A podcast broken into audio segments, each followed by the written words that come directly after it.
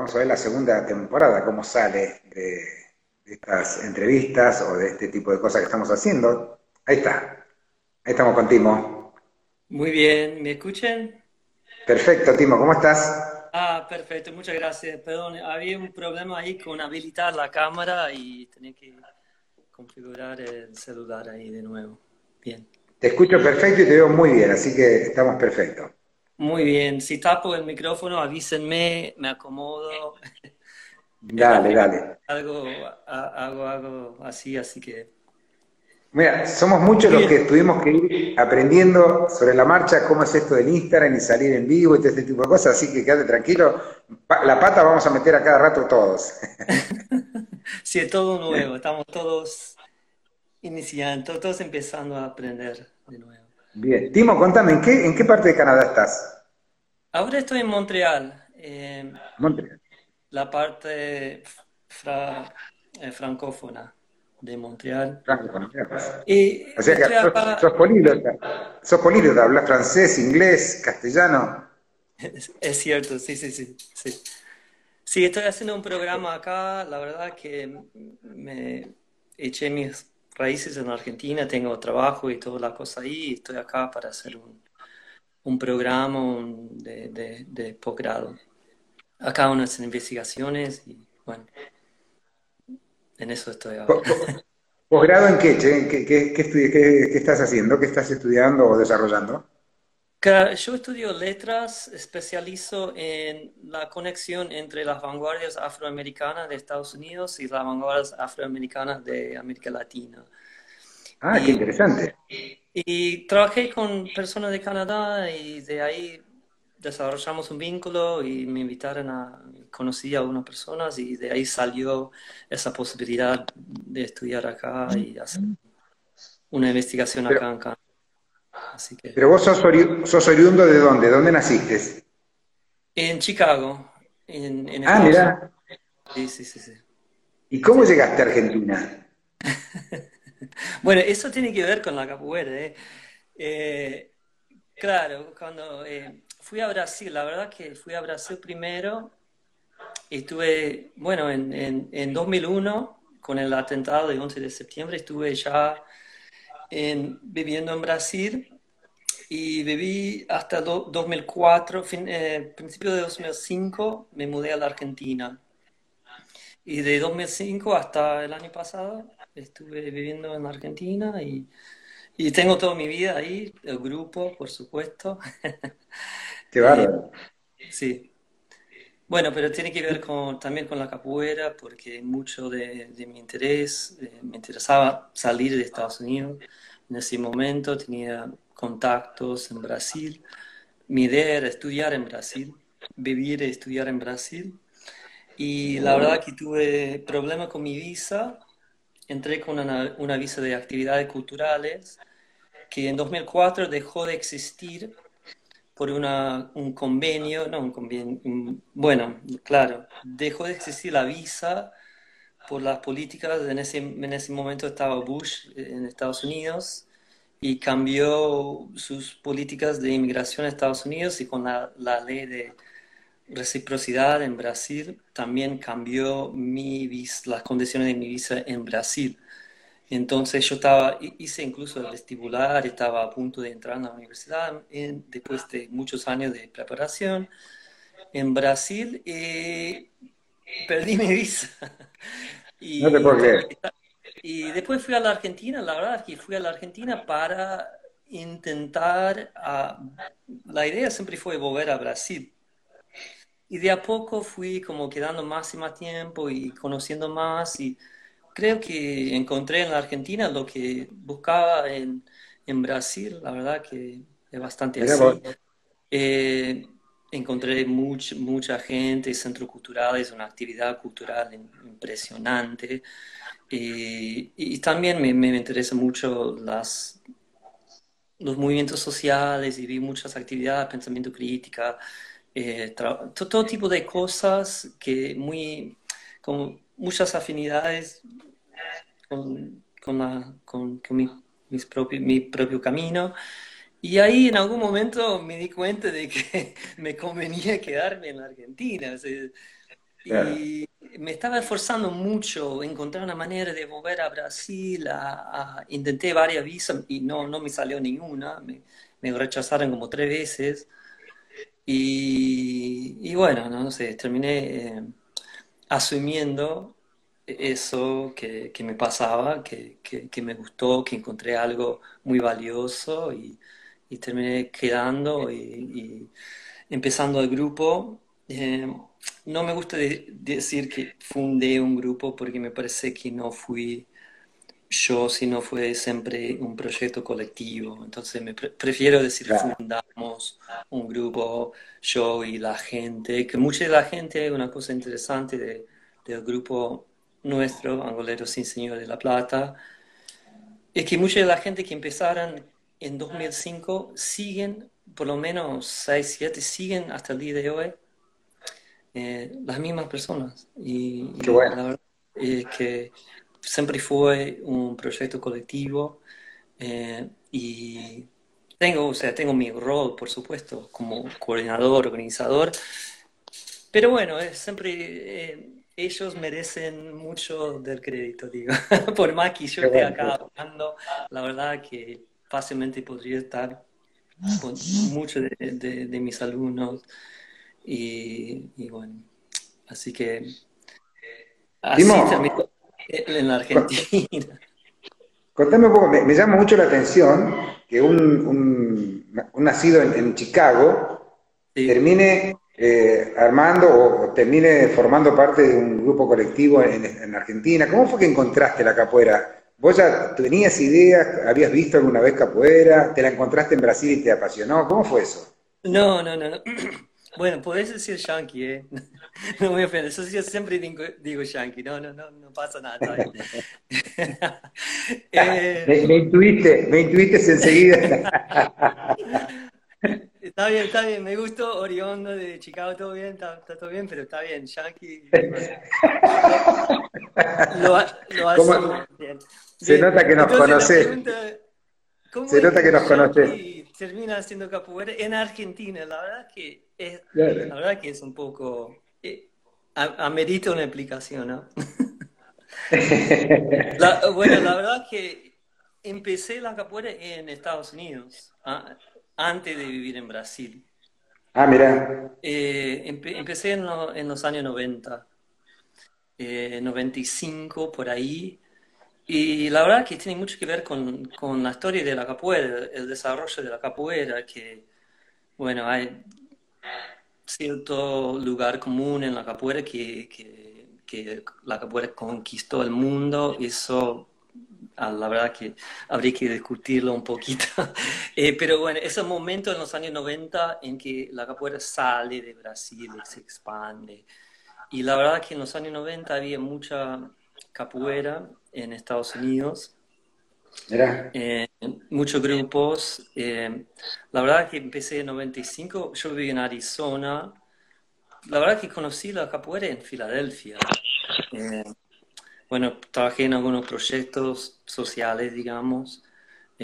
trabajaba con sellos independientes, centros culturales y trabajaba en Filadelfia y había un grupo de estudios de FICA ahí, con un, alguien que ya no hace capoeira más aquí y ahí conocí la capoeira y también antes de, 2000, ah, antes de 95 en Arizona, donde yo vivía, participaba en un proyecto, digamos, de militancia, trabajo en la comunidad y varias personas, varios, varios integrantes del grupo, así, en ese momento ya hacían capoeira.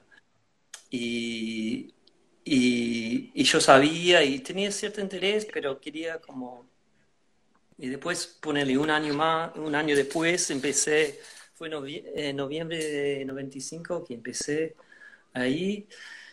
Y en ese momento, la verdad que la mayoría de la capoeira en Estados Unidos eh, viene de los grupos más grandes, digamos, Gelón, eh, Capoeira Brasil, Camis, Capoeira Abadá, Bajão, está también Suazuna, eh, Mestre Acordeón, Así que eh, tenía, empecé ahí con la capoeira angola también, mi primer profesor empezó con la capoeira angola, pero en Arizona eh, nuestro grupo ahí empezamos, en, en, el año que yo empecé, unimos al grupo de Mestre Acordeón y Mestre Ja y, y, y Mestra Sueli, ¿no? Eh, de, de, capoeira USA, UCA, se llama, del grupo de Mestre Acordeón y participé cuatro o cinco años en ese grupo y, pero siempre con muchas afinidades con la capoeira angola, fui a muchos talleres, en ese momento viajaba bastante.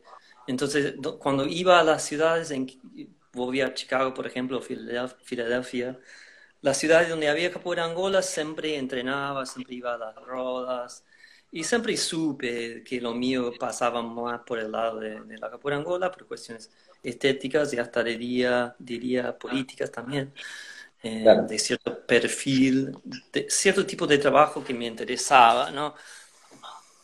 Y, y de ahí, ponerle cerca a 2000, empecé a entrenar exclusivamente capoeira Angola, ahí en Chicago con Beto, que es un, ahora es contramestre de FICA, que tiene un muy buen trabajo, y que de ahí hasta, hasta mudarme a Brasil, también me interesaba por, cuestiones, imagínense, en ese momento, con, en 2000, con Bush, eh, para gente que en mis ámbitos, digamos, fue... es difícil ahora pensar en ese contexto ahora que, que las políticas actuales en, en, Estados Unidos, pero, pero la verdad que las políticas de Bush fueron en su momento muy provocadoras, muy, muy, una especie de neoliberalismo concentrado, muy, muy eh, violento, violento. Y violento. y, y, bueno, me gustaba bastante y yo sabía, sentía que, que lo mío era que, que salir y que iba a prosperar y tener más posibilidades de desarrollarme intelectualmente, políticamente, fuera del ámbito de Estados Unidos, ¿no? Y, y bueno, eso fue, eh, mi decisión pasaba por ahí cuando salí de, de, Estados Unidos. Bueno, pero en ese momento de los años 90 y de mi generación fue el movimiento, digamos, había como causas políticas, pero lo central fue el movimiento anti racista, digamos, en ciudades como Chicago, Estados Unidos tiene eh, 15% de la población más o menos afrodescendiente y Chicago tiene 53 o más y es una, eh, con mucha presencia y siempre, siempre tuve mucho contacto con... Y eso fue parte de mi generación y, y, y más o menos lo que sentimos que, que mi generación, después de las luchas de derechos civiles en Estados Unidos y movimientos como la Pantera Negras y MOVE, por ejemplo, en Filadelfia en los años 80, que nuestra generación era como diferente, estamos asumiendo, luchando con mucha conciencia de, de, de, que sentimos que el racismo era algo de las generaciones que estaban ya, fase, fase, ya muriendo y que los claro. últimos eran muy retrógradas y estaba ya eh, pero nos, nos, equivocamos bastante, ¿no? sí, ahora, y más ahora con la, con la asunción de Trump y todas estas cosas que también como que recrudece todo nuevamente, ¿no? La verdad que es muy, muy chocante, es muy, es muy triste y es muy angustiante y bueno, yo trato de siempre canalizar esa tristeza, esa bronca para producir cosas positivas, proyectos contra yeah. hegemónicos, ¿no? Y incluyo el grupo nuestro en, en ese tipo de, de, línea, ¿no? Esa, esa intención. Eh, porque si no, no es, es, es, muy pesado. Y, muy pesado. Y, y, bueno, en Estados Unidos eh, ese recrudecimiento, de, resurgimiento de nuevos fascismos. Eh, bueno, y las luchas también en ese momento, por supuesto, aunque no fueran muy... Menos, menos, presencia, pero en los años 80, por el, la lucha contra apartheid en Sudáfrica, contra las claro. in, intervenciones de Estados Unidos en América Latina, estamos pensando en, en, en Centroamérica, la política de Estados Unidos en El Salvador, Guatemala, había muy poca gente. Y bueno, yo estaba en grupos muy activos, eh, educando, organizando manifestaciones, talleres, todos relacionados con esos temas. Y de ahí sale... te, quería preguntar. Eh, justamente, quería preguntarte, ¿cuál es tu visión de que haya un resurgimiento tan fuerte de la derecha, justamente fascista, de la derecha, esa retrógrada que hablabas vos? ¿A qué, a qué vos, cuál es tu opinión, cuál es tu visión, por qué vuelve a recrudecer tan fuerte en casi todo el planeta eso? Eh, tengo, tengo mis opiniones. Primero, pienso en los, los avances, digamos, los avances por más mínimos que, que fueran, eh, digamos, fue, eh, lo veo como una reacción, por en el caso de Estados Unidos, cierto tipo de avance del multiculturalismo, por más que sea muy liberal y muy contradictorio, pero se ve que fue muy amenazante. Y por otro lado, algo que me parece que tenemos que tomar bastante en serio, eh, tiene que ver más con condiciones materiales, me parece que el neoliberalismo, justamente todo programa de privatizaciones y em, todo programa de, de regulamiento, todo, todo, lo que viví yo toda mi vida, está llegando a perjudicar la gente de primer mundo y, y, y, por primera vez. Y me parece que Estados Unidos y la gente ahí, es verdad que han vivido cierto tipo de pérdida de, de, poder económico, lo que sea. Y su lectura de esa situación, por supuesto, la, digamos, ese, me parece que culpar al, al otro, y, ese, y, pero se ve también que, bueno, eh, frente al desafío de, de, de, escuchar al otro, poner en el caso de Estados Unidos, los reclamos, digamos, los avances de, digamos, yo digo, del feminismo en Estados Unidos fue muy importante en los años 60, 70, 80, también el multiculturalismo, también mucho movimiento de derechos y movimientos afroamericanos, que yo lo veo como avances, que se ve que...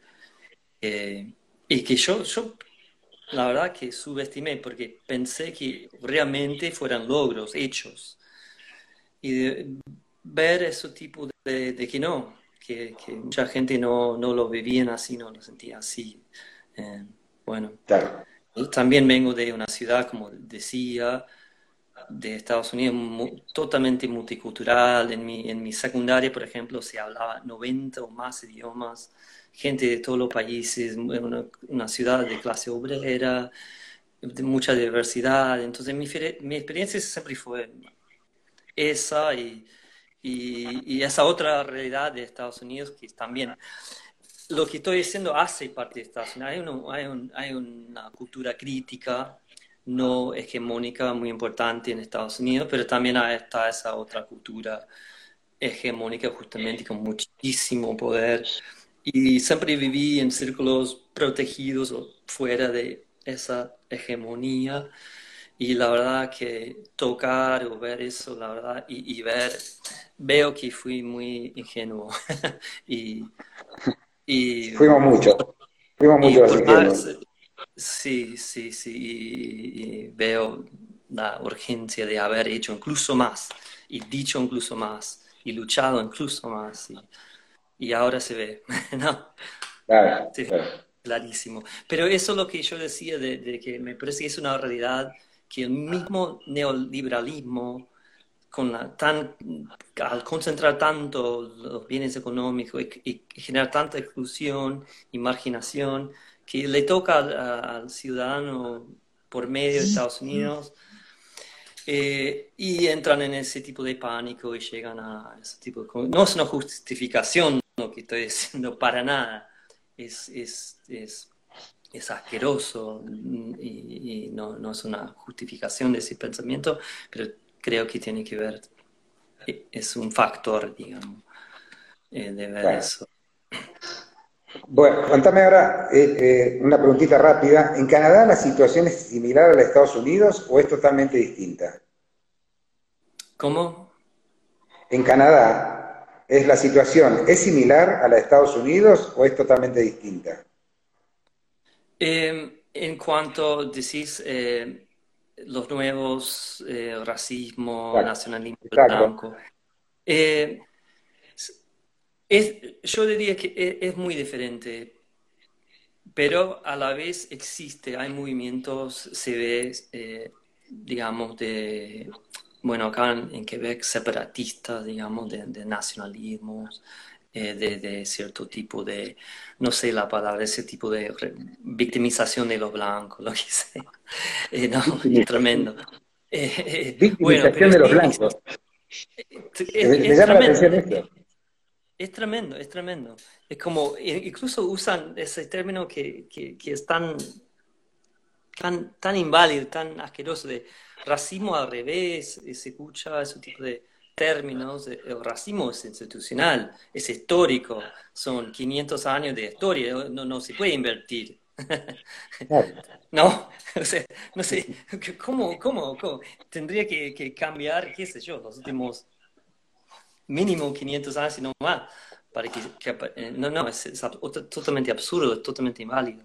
Pero bueno, sí, sí que existe, pero por otro lado eh, se ve que eh, es un país más progresista en cuanto a políticas eh, de migración, por ejemplo, en cuanto a muchas cosas, es más, es más, eh, eh, es mucho más, más, más abierto a la multiculturalidad, al culturalismo, hay muchísimos inmigrantes, y, y, en, una ciudad como Montreal, sí, sí, sí, se acepta, es muy, muy, muy progre la ciudad, y, y, siento que... Estás haciendo ¿Estás haciendo capoeira ahí en, Montreal?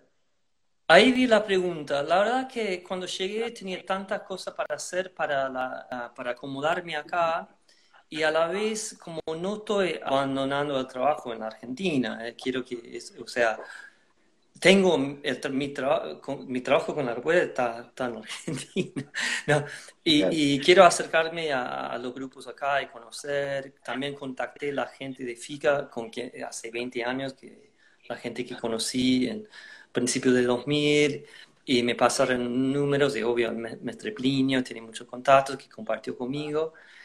Y los primeros años fueron tan, eh, digamos, muchos, de muchos trámites y, muchas obligaciones. Y justo cuando estaba empezando a lograr cierta estabilidad, llegó lo de COVID. Y y, pero sí, mi intención es participar en cuanto a las rodas, dar una mano, participar en todo lo que pueda, pero no, no, no digamos, no, no, no empezar un trabajo. Y, sigo con el, con el grupo en Argentina, hacemos clases de Zoom. Eh, eh, dos veces por semana y yo, yo doy clases ahí. Y, así que seguimos, seguimos el proyecto ahí sí, bueno, está, está, está. el grupo está súper bien, eh, está, hay muchos de mis alumnos están, eh, están base organizando actividades y, yo hago desde acá, tengo mi clase de Zoom, digamos, así que estoy de alguna forma. Ah, bien, cuando vos, cuando vos decís, cuando vos decís que la capoeira Angora fue que te atrapó más estéticamente y por los valores que se transmiten. ¿Cuáles serían los que vos ves distintos, por ejemplo, dentro de la capoeira Angola a la capoeira regional o contemporánea, como quieras llamarla? Bien, tendríamos que volver un poco a la historia, ¿no? Porque en los años 90, como yo decía, fueron los grupos más grandes que salieron de Brasil, ¿no? Y a la vez sí es cierto que la capoeira sí ganó, digamos, ganó el mundo, se expandió, a la vez había cierta comercialización de la capoeira, eso está clarísimo, ¿no? Y, es muy, muy claro también, la capoeira ganó y también perdió, o sea, la capoeira como movimiento de resistencia, y había cierto mercado en Estados Unidos, digamos, de lo exótico, ¿no? Que me parece que una vez, ponerle que ahora mencioné Centroamérica, ponerle, o una vez me parece que los movimientos revolucionarios de, América Latina en los años 60 y 70, una vez después de la derrota de las dictaduras, e, esa lucha, digamos, se vuelve más aceptable para el mercado y para el primer mundo, me parece. Entonces, ese tipo de expresiones culturales, hay un peligro ahí de que, de que se, se vuelve mercancía, se vuelve parte de, de, un mercado de lo exótico, y trato de, de resistir eso. Y, y, vi, vi, eso en Estados Unidos, la explosión de yoga, de todos los artes orientales, la capoeira, también ah, formaba parte de eso. Y me, me parece, no, no, no que está mal, pero depende mucho de cómo uno lo hace, ¿no? Yo como persona de Estados Unidos, me parece que hay un peligro de la apropiación cultural. Yo como persona de, blanco de Estados Unidos, empiezo a practicar un arte afro-brasileño y me parece que hay, hay cierto deber de informarse y de, más que nada de ser transparente. Ojo, porque me parece que no es asumir la cultura del otro. Eso, eso no es que me hago el afro-brasileño. Eso también me parece una falta de, respeto. Es buen punto ese. Es buen punto ese. Me parece que tenemos, siempre digo a mis alumnos, tenemos que hacer la capoeira porque sabemos quiénes somos, no porque no sabemos. Y eso implica ser transparente y en cuanto a mi propia cultura, conocer quién soy y a partir de ahí relacionarme con la capoeira. Entonces, mi propia historia en Estados Unidos, los movimientos contraculturales, contra hegemónico, me parece que entra en contacto y hay afinidades y potencia la capoeira. Y por otra parte, me parece que falta el contexto si, en Argentina, en Estados Unidos, a acercarse por, por, por, estar en otro país, de otra cultura, y me parece que hay una obligación o un deber de reponer ese contexto a veces. Por eso me, me, me gusta la, el término grupo de estudios, ¿no? Y me parece que eso es lindo, como me parece que está bueno, que, que hace falta reponer ese contexto que nos falta y, y, a través de los estudios. Y me parece con eso y con la transparencia y el cuidado de no apropiar la identidad del otro y saber bien desde dónde uno se relaciona con esa cultura, eh, me parece que eh, son cosas muy, digamos. Ahora, eh, pero, tu, tu, pregunta era por, por, lo, por, la, por, por, lo que decía yo sobre eh, esa diferencia, lo que yo sentía atraer por la capoeira Angola, tenía un poco que ver con eso, porque los grupos de capoeira Angola para mí, eh, yo sentía ese que, que eran mucho más, mucho más pequeños. y estaban, por más que bueno, FICA es un, grupo muy grande, digamos. Eh, pero sentí que como otro trabajo en la comunidad, no sé, fue mi propia experiencia. Yo no quiero hablar, eh, generalizar ni nada. Eh, no, no, sí, obvio, siempre, siempre hablamos de algo personal, ¿no es cierto? La, apreciación personal de cada uno de nosotros.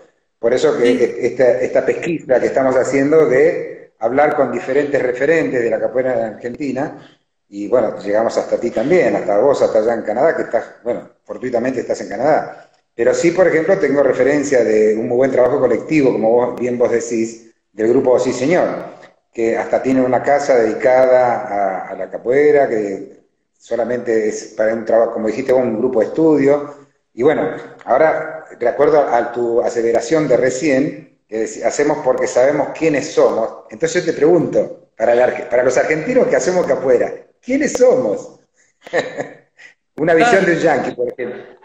Sí, por eso yo, veo que la Argentina tiene una rica tradición de, de protesta de contracultura. Increíble, de, de pensamiento crítico, de, de, movimientos sociales, y me parece que no es que hacemos la capoeira porque no nos gusta la burguesía argentina o porque eh, porque tenemos vergüenza de nuestros orígenes de clase, o para poner ejemplo, que no me gusta que mis padres sean tan burgueses, lo que sea.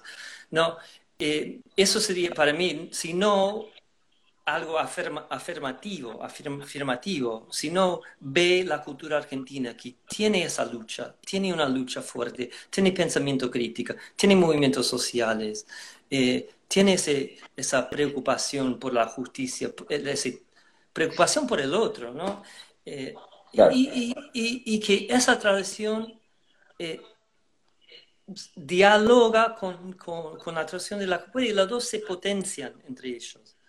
Y me parece que es un buen lugar para posicionarse cuando uno hace la capoeira de esa manera. Sí, conociendo, sí, reponiendo el contexto que falta, pero tampoco cruzando esa línea y, sintiendo la obligación a moverse el otro. O sea, creo que es importante como tratar de, tener claridad en ese, ese, sentido, ¿no? Y también valorar, ¿no? Valorar y, traer a, un aporte y, actuar desde nuestras propias tradiciones, ¿no? Me parece enriquece mucho, ¿no? Y, qué bueno, qué bueno. Buena reflexión, me gusta. Me gusta. No, buena, buena reflexión, en serio.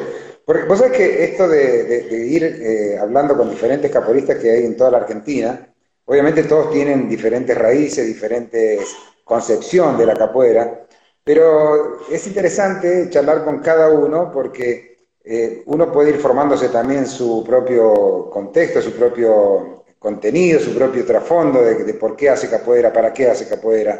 ¿No es cierto? Porque vamos escuchando y esta frase que dijiste vos, hacemos capoeira porque sabemos quiénes somos, me encantó y la, la, ya la anoté, porque es para seguir transmitiendo y para seguir eh, planteándonos, ¿no? Quiénes somos realmente y, por qué lo hacemos, ¿no? Sí, tal cual, sí, sí, sí. sí. En mi, en mi caso fue, eh, no, para, me parece que como estadounidense, un yankee que hace capoeira, algo afro-brasileño en la Argentina. No, no, para mí me, parece que yo, tengo, para, para mis propios alumnos, para todo el mundo, es una responsabilidad mía tener ese tipo de claridad y, eh, comunicarlo lo mejor que puedo, eh, justamente para no caer en eso de, no que está mal, pero digamos, eh, saber y, valorar, pero también respetando mis límites y, mis propias experiencias también. ¿no? pero me parece que hay un peligro de apropiación, que hay, hay cierto cuidado ahí. pero eso... Timo, ¿vos crees que, está, que hay como una, tendencia de intelectualizar la capoeira para entenderla más? O, crees que muchos seguimos como ganado atrás de, bueno, hay que seguir un mestre, hay que tener un mestre, que si no tenés mestre no sos nada?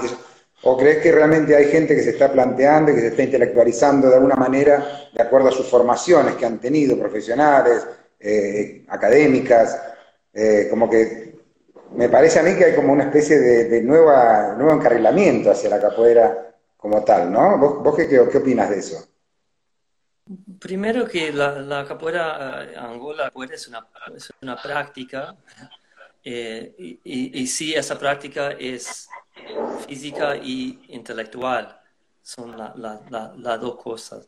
En cuanto a la innovación, creo que hay cierta dialéctica entre la tradición ¿no? Y la capoeira Angola en particular tiene eso, pero a la vez la innovación, eh, digamos, está, están las dos cosas, digamos, eh, eh, conociendo las tradiciones, pero siempre, digamos, también vivimos en nuestra realidad. Pongo el ejemplo de los nuevos racismo, fascismo, un montón de cosas, machismo, y cierta, tenemos que poder revisar la tradición también y innovar dentro de cierto marco. Y, a, intelectualizar, no sé mucho, no, no, no, estoy seguro a qué te refieres con intelectualizar eh, o, intelectualizar, dijiste. Sí. De la capoeira. Ah, me parece que, bueno, en mi caso, como yo decía, cierto, como hay cierta, no puedo eh, como, como yankee, como decía, haciendo la capoeira, no puedo, pierdo un poco la ingenuidad, porque sí lo tengo que, me parece. Eh, y siento ese tipo de responsabilidad.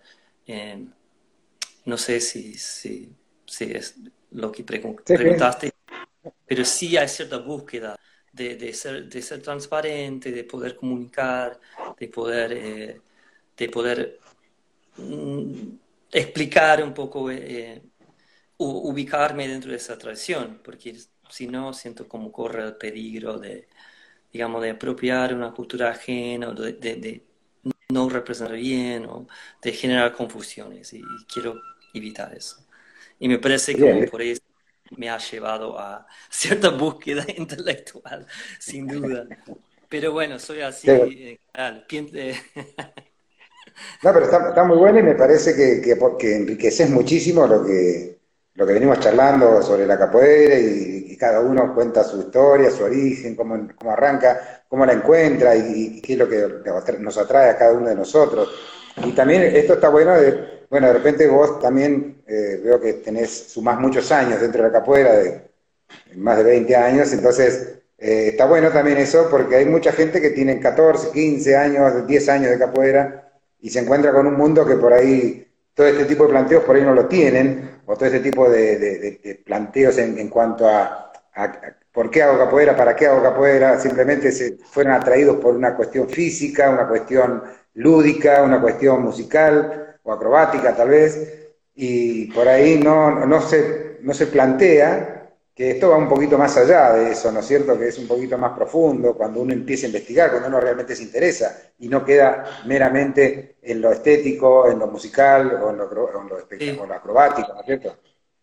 Sí, tal cual, y, con los años, porque llega un momento en que, sí, la, relación de cada, cada uno con, con, la capoeira se va transformando también. Eh, iba a ser algo muy, muy concreto que, a veces como también con el cuerpo. La relación de la cuerda a la, a la 40, pasando 45 ya, ya cambia un poco y, cambia la práctica y, y, bueno, hay cierta, y, esa experiencia de la capoeira a veces, digamos, eh, prevalece un poco más lo musical en algún momento, un poco más, digamos, y, se, va, se va transformando pero sí, creo que esa búsqueda, ese, me gusta la palabra estudio, ese estudio me parece que tiene, tiene, tiene es importante especialmente eh, para la gente que no somos eh, afro-brasileños, digamos, eh, ¿no? cuando vos te referís, Timo, cuando vos te referís a, estudio, porque uno, por ejemplo, yo pensando, por ejemplo, cómo le transmitiría esto a mis alumnos, y yo le digo, hacemos un grupo de estudio. Entonces los pibes inmediatamente se, se, se, imaginan de empezar a agarrar libros y leer historia, leer, eh, eh, no sé, fundamentos, leer historia de mestres o datos. Eh, cuando vos decís un estudio de, de, la capoeira, ¿a qué te referís? ¿Cómo lo, cómo lo encarás a eso? Es justamente enfatizar que la práctica es más que una práctica física, ¿no? Y que, que implica más todo el ser, digamos.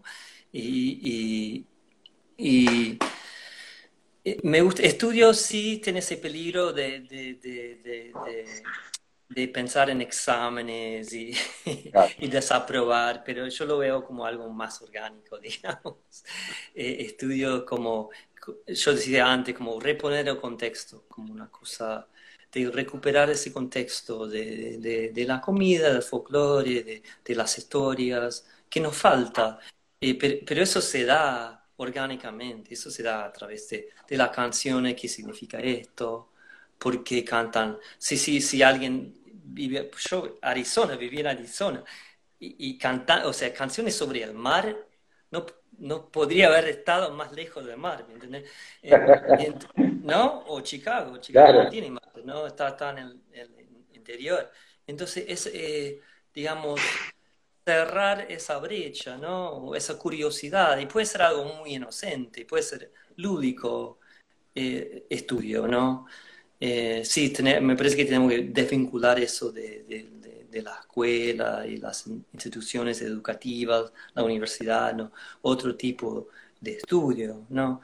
Pero sí, me gusta estudio porque justamente eh, cubre esa necesidad ¿no? de, cómo nos acercamos a algo que no proviene de, nuestra propia tradición. ¿no? Claro. qué bueno, Timo, ¿qué fue, qué fue por ejemplo, eh, qué área cuando empezaste siendo, qué, qué edad tenés ahora? Y bueno, ya pasé 45, lo dejo ahí. ya tenía 20 años. Tenía más de 20 años cuando empecé. ¿Y qué, qué diferencia notas ¿Qué diferencia notas, Timo, a ese Timo de 20 años atrás con el Timo de ahora? Eh, bueno, no lo, no lo reconozco directamente. Y me parece que estaba acá, por él, si, estuviera acá ahora, me caería, caería súper mal, como insoportable. no, ha cambiado un montón. Eh, eh, no, la, verdad que, que me parece que, ha cambiado mucho. ¿no? Eh, no, todo, toda esa historia que, que la capoeira también vive momentos distintos que tienen que ver con ciertos contextos históricos y, veo como eh, cómo va cambiando la capoeira bueno, cómo va cambiando uno mismo. Eh, como yo decía, bueno, mi propia relación sí con los años va transformando mucho a través de ciertas limitaciones. Uno se lastima, yo me lastimé varias veces y sin poder entrenar por cuatro o seis meses. Pero, y después uno se da cuenta que no, no pasa tanto por ahí, está bien. Eh, eh, estoy pensando en todos los movimientos que perdí. o sea, me encantaría hacer puente, igual. Un día que estoy bien, bien, bien, me sale. Eh, pero digamos, eh, que, no pasa tanto por ahí y, uno va... Eh, tenía cierta ansiedad cuando empecé porque me parecía, en el momento parece totalmente ridículo, me parecía era muy grande en ese momento. Pienso, pienso en toda la gente de Brasil que empieza la capoeira cuando son niños, acá estoy, ya tengo 20 años y se sentí como viejo en ese momento. Y pensé, no, nunca voy a poder llegar a, nunca voy a poder llegar a, realmente conocer la capoeira. Sentía cierta ansiedad así. Pero veo que, lo lindo de la capoeira es que sí, la verdad que, que, te da en todo, todos esos momentos y que, que da para mucho, mucho más de lo que yo esperaba. Y veo como mi relación con, con, con mis alumnos, con la comunidad, eh, cómo crecimos juntos, cómo aprendimos juntos. Y la cosa que no, no había dado tanto, eh, cómo crecimos juntos con el mestre, eh, con, con, las personas, las cosas que hemos hecho en la comunidad. Y, y, y ves que, que, hay, mucha, hay muchas más cosas y tenemos para, para, para todas las etapas, ¿no? Claro. Qué bueno, qué bueno. Che, se nos pasó volando la hora, ya casi, casi estamos cerca de la, de la hora de, terminar. Me encantaría seguir charlando como un, otra hora más también, pero, pero supongo que tendrás tus ocupaciones y no quisieras estar molestándote. Eh, siempre acostumbramos al final a hacer como un pequeño ping-pong de preguntas y bueno, que, te salga lo que te salga. Más vos siendo una persona de, letra, supongo que tendrás para contarnos unas cuantas cosas. No, no, no, no, una prueba no. no, pero por, ejemplo, para vos, angolero viejo, ¿qué es, qué es la roda? ¿Qué, te dice la palabra roda? Y, ah, bueno, eh, bueno, qué pregunta. Eh, bueno, siempre digo a mis alumnos de que lo que a mí me gusta de la roda es que es algo que inventamos nosotros, es un espacio. Y siempre digo eso. La verdad que nosotros nos sentamos en, el piso, ¿no? Y en ese vacío que creamos, generamos, construimos, generamos un espacio que no existía antes. Un espacio que es real, que es real en la sociedad. Que, que después de crear, abrimos un espacio, nos sentamos en una roda, existe algo porque nosotros queríamos que existiera y, creamos algo en el mundo. En ese espacio, eh, por más que siempre estaba atravesado de los poderes del mundo, de lo que sea, sí tenemos cierto poder de intentar proponer otros valores y generar otra cosa. Y me parece que la roda tiene ese poder que es casi, no, es mágico, ¿no? Es una especie de, magia y, o poder, y es a la vez es real que realmente hacemos eso, generamos algo en la sociedad que no existía antes y de una, una voz, una forma de lucha, una presencia en la comunidad. y que, que, eso puede crear cosas en el mundo, ¿no? que puede llegar a, a, a la gente, puede mejorar la, la, la, vida de la persona, cambiar ideas, un montón de cosas. Y para mí la roda es, es ese espacio. Y, y, también me gusta, obvio, que, que cierta, no sé, inocencia cuando entramos en la roda, no, no hay dónde escondernos, ¿no? Nos disfrazamos, asumimos papeles, pero a la vez, siempre digo a mis alumnos, cuando entramos en, en la roda, es en el juego, es el momento en que más que en otros ámbitos en que, soy más quien soy eh, que en otros momentos, ¿no? Y a la vez menos porque sumo papeles.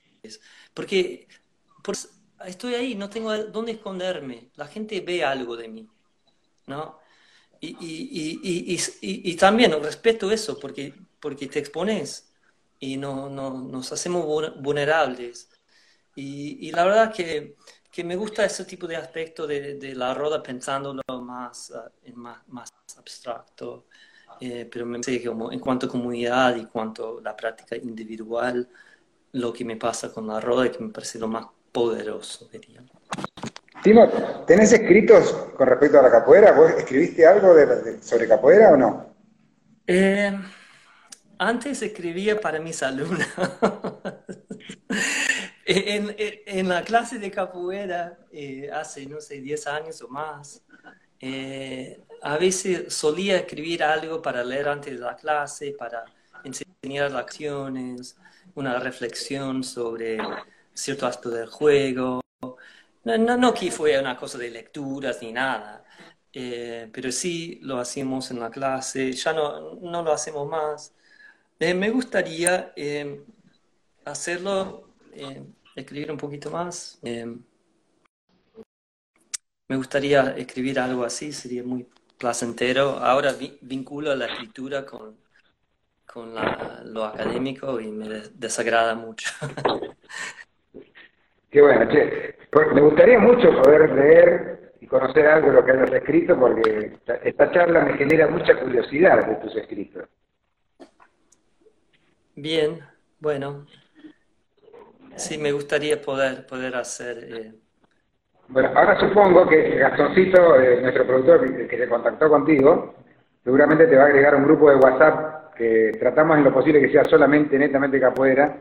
Si, si tenés ganas, obviamente siempre si tenés ganas, por ese medio podés compartir con toda la comunidad de capoeiristas de Argentina algunos escritos tuyos, algunos pareceres, para enriquecernos a todos. ¿Qué te parece? Muy bien, sí, sí, me gustó mucho la idea. Dale, así es. Bueno, te, tomo entonces la, palabra con respecto a eso, para que nos compartas tus escritos que me parece que serían muy interesantes. Dale. Dale. Bueno. ¿Sabes qué? Eh, la, y la, palabra ritual, ¿qué te dice, Timón? Eh, bien. Eh, me dice muchas cosas más, digamos, bueno, pienso, por ejemplo, ahora que tenemos clase de Zoom en nuestro grupo, me parece como generamos ciertos rituales, digamos, para eh, en, en, la misma clase. también en la hay, muchos rituales. Em,